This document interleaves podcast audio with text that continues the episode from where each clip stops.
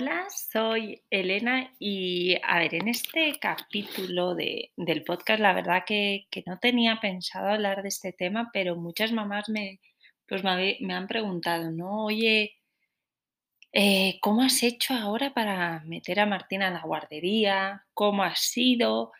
Y, otros mensajes que me decían, pero a ver, Elena, ¿por qué ahora, no? O sea, durante la pandemia, ¿de verdad te has decidido a meter a, a Martina a la guardería? Pobre. Y bueno, hoy quiero contarte un poquito por qué hemos tomado esta decisión y cuál ha sido mi experiencia, porque sé que puedes estar dudando sobre es el momento, la meto, es la edad y bueno, por eso, por eso quiero grabar este episodio. A ver, eh, las mamás, creo que hablo en, en el nombre de la mayoría si digo que estamos saturadas o sea, saturadas de llevar meses y meses en casa haciendo de mamá, esposa, profesora, cocinera y además muchas veces, además de todo esto, trabajando. Y a ver, es una sensación rara, ¿vale? Como, no sé, que se contradice, porque por, por una parte es- estás saturada, pero también tienes miedo, Y miedo, yo creo que los miedos son varios. Eh, a ver, el, el mayor es que empiece ya la guardería o el colegio. Dices, a ver, ¿no es muy pequeño?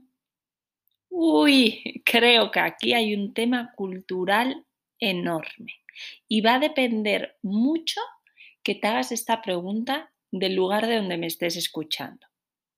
Si yo, por ejemplo, a una amiga mía de aquí de México le cuento, oye, es que estoy planteándome meter a Martina a una guardería con dos años, es muy probable que su respuesta sea que es muy pronto, que aguante un añito más.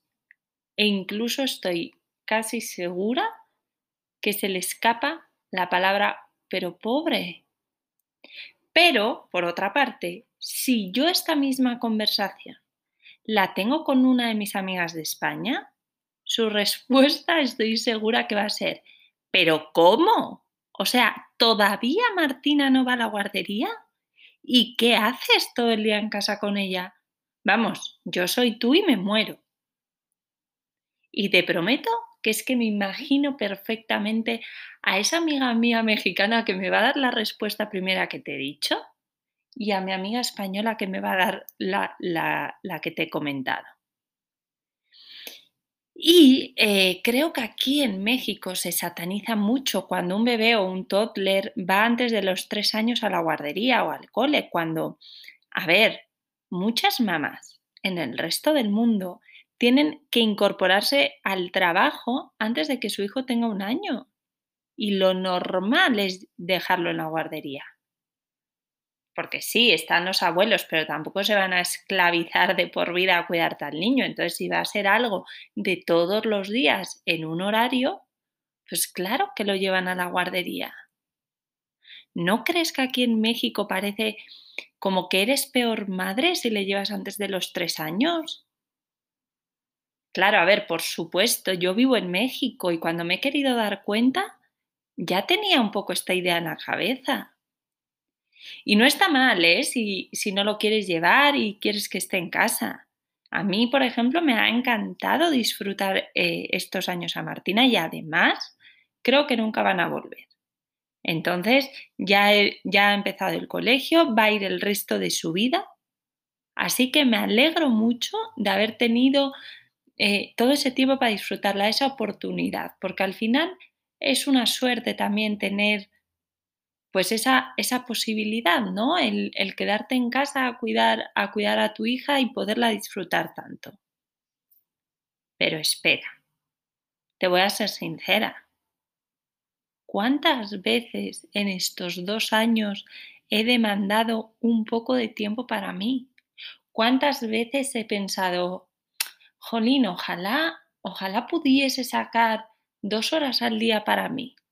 para bañarme tranquila, para ir a tomar un café con una amiga, para irme a comprar una camiseta para trabajar, para tumbarme en el sofá. ¿Cuántas veces he querido ese tiempo? igual ahora pensándolo hubiese sido una buena solución. Siendo sincera, a ver, yo no tenía pensado meter a Martina al cole hasta agosto del, del próximo año, ¿vale? O sea que faltaría un mes para que ella tuviese tres.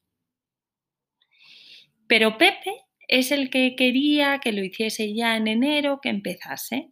Entonces, bueno, pues como él quería ya en enero, nos pusimos a buscar, a ver opciones y todo, todo lo que vimos, todo lo que nos entraba en nuestros planes de decir, venga, que ya empiece en uno y se quede durante, pues durante unos años, pues todos están con la incertidumbre de que no saben qué va a pasar.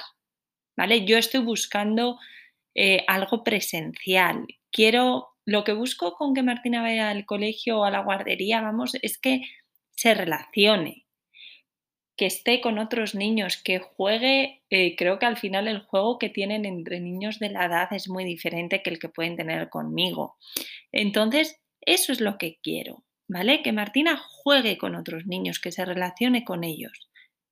Y no te voy a mentir, no soy nada amiga de las pantallas, no me gusta y además que no me gustan por la parte social, no me gusta tener a mi hijo en una pantalla para no cuidarle yo, aunque sé que a veces lo necesitamos, ¿no? Hay un momento que dices, por favor, le pongo la pantalla, le pongo esos dibujos y tengo un ratito para mí. Sí, pero como también sé cómo afecta al sueño negativamente, em, no me gusta. Entonces, bueno, eh, no, no quiero algo que, que sea a través de, a través de un iPad, una clase que encima yo me tenga que esclavizar a un horario y estar ahí y que mi hija esté en, un ordenador.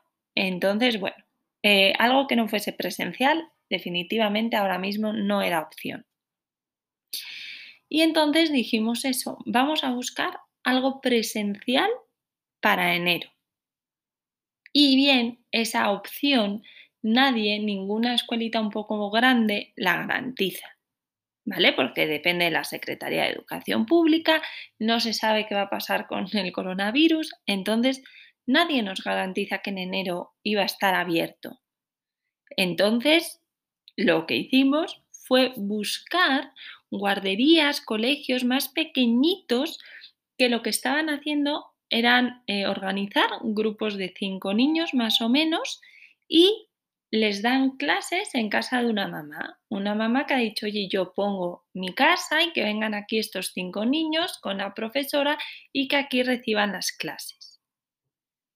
Y bueno, lo que hice fue literal dar vueltas por el coche, con, por la, o sea, con el coche por la zona donde vivo, buscar esos, esas guarderías pequeñitas o en internet, ¿no? Y bueno, llamamos, algunas sí lo hacían, otras no. Y también yo quería un horario flexible. ¿Por qué? Porque quiero que vaya un rato, que juegue, que se relacione, que se divierta, pero no que pase ahí todo el día.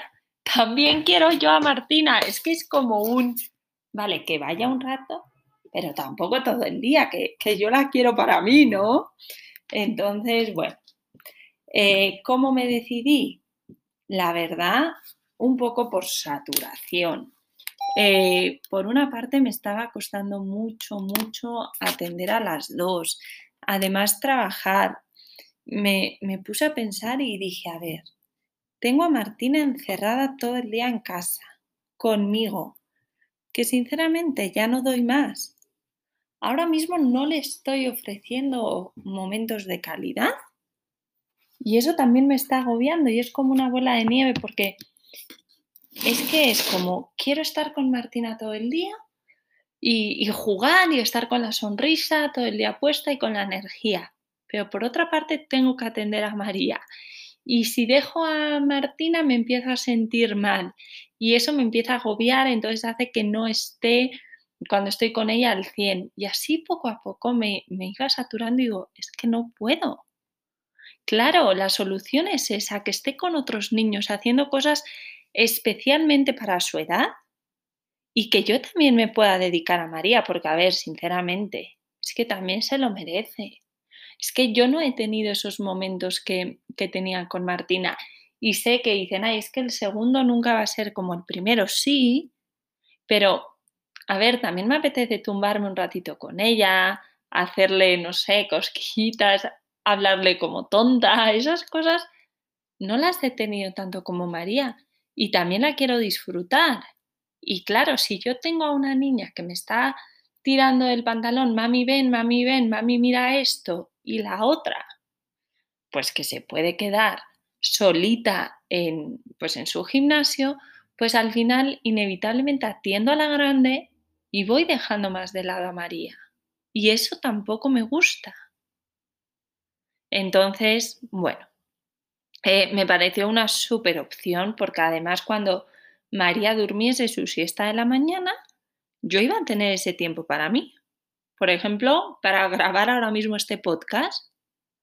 Y por la tarde ya íbamos a poder estar juntas las tres disfrutándonos porque yo eh, estaría tranquila de haber estado un tiempo con María, de haber tenido ese tiempo para mí y tendría muchísimas más ganas de jugar con, con Martina. Ganas y energía. ¿Vale? Entonces, yo creo que con esta solución o esta decisión, mi saturación iba a ir poco a poco desapareciendo. Y al, al desaparecer esa saturación, cuando estuviese con ellas, iba a tener, o sea, les iba a ofrecer una mejor versión de mí misma. Así que Así lo hice, vi varias opciones de casas y grupos de niños y la que más me gustó. A todas les veía una pega, cosas que no me gustaban. Y hablé con mi madre y me dijo, a ver, te tiene que convencer. Es la primera vez que te vas a separar de Martina tanto tiempo, tienes que hacerlo dejándola en un sitio que te encante, que sepas que va a estar bien atendida y que no estés tú comiéndote la cabeza en casa de cómo la van a cuidar, si lo estará pasando bien, etc. Y por supuesto, eh, cuando vimos eh, la casa, el grupo de niños, hablamos con, la directora del sitio que hemos escogido, me encantó. ¿Vale? Además, que fue un extra pues muy muy grande, eh, Pepe conocía a la profesora. Vamos, la familia de Pepe es muy amiga de los padres de la profesora de Martina. Entonces, a ver, dije, ¿cómo, o sea, dónde va a estar mejor? ¿Quién la va a cuidar mejor que incluso, pues le escribo, ¿no? Un WhatsApp, oye, ¿cómo va Martina? Y me puede contestar y pues que fuese conocida me daba más confianza, pues para dejarla, ¿no? Entonces dije, ya, es este el sitio y estábamos comiendo y me dice, Pepe, era un viernes. Y me dice, entonces le digo a la directora que ya. Digo, uff, espera, espera, espera, pero ¿cómo que ya? Que sí, que empieza el lunes. Y yo, ay, no sé. ¿Si la ves, Pepe? ¿Si la ves yendo a la guardería? Y me dice que sí, hombre, que sí. Y yo, ay, espera, déjame pensarlo.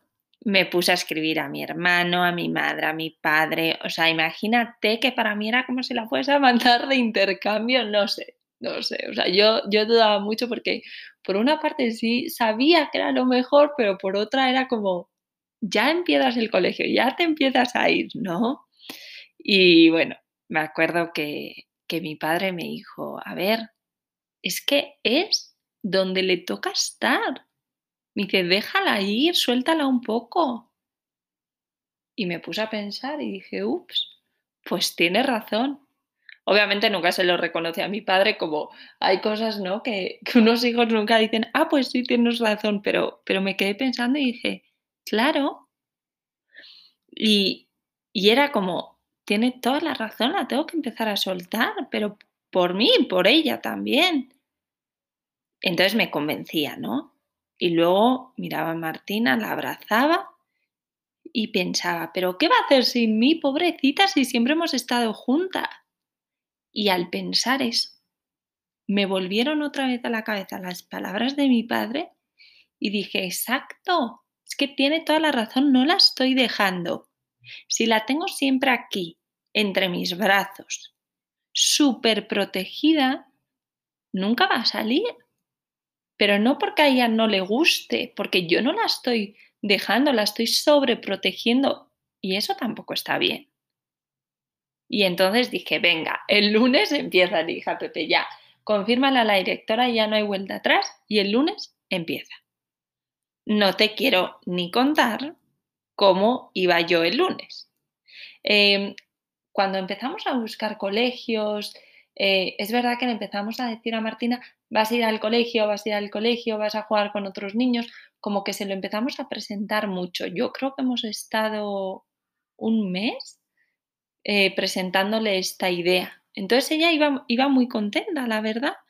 Y salimos de casa para llevarla, fue todo un, un acontecimiento familiar. Fuimos Pepe, María, Martina y yo. A ver, Martina iba feliz. Ay, voy al cole, se sentía la muy mayor. Pero yo tenía un nudo en el estómago. Es que va a llorar, va a llorar. Y Pepe me dijo, a ver, Elena, nada más te pido que si llora, hay que dejarla, no te la puedes llevar. Yo, pero ¿cómo va a llorar? Digo, bueno, sí, yo en mis planes de sueño también digo que es un llanto normal. Entonces, pues también es parte de, pues de su aprendizaje, ¿no? Si llora, yo no me la puedo llevar. Digo, es normal que llore, vale, no me la voy a llevar, pero por favor que no llore mucho porque me voy a hacer pedacitos, ¿no? Entonces, la llevamos y para mi sorpresa se quedó perfecta. Se sentó en una sillita, empezó a jugar. No estaba ni saltando, ni corriendo, ni nada, pero estaba contenta. Y Pepe le dijo, adiós Martina, nosotros ya nos vamos. Se gira Martina y le dice, adiós papi. Y entonces ya me acerqué a ella y le dije, adiós gordita, luego te vengo a buscar, te quiero. Y Martina me contesta, Sí, mami, te quiero. Me dio un beso a mí, otro a María y nos fuimos los tres. Ella se quedó ahí, nunca lloró. La que lloró fui yo en cuanto me subí al coche, me sentía rarísima. De, de vuelta a casa, eh, María se durmió en el coche y la verdad es que a mí no me apetecía hacer nada. Me sentía muy, muy, muy rara.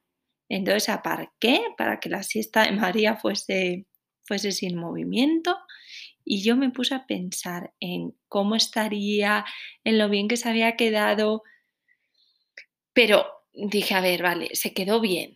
10 minutos, 20, pero, pero ¿cómo estará ahora? Eh, ¿Cómo reaccionará cuando, cuando la recoja?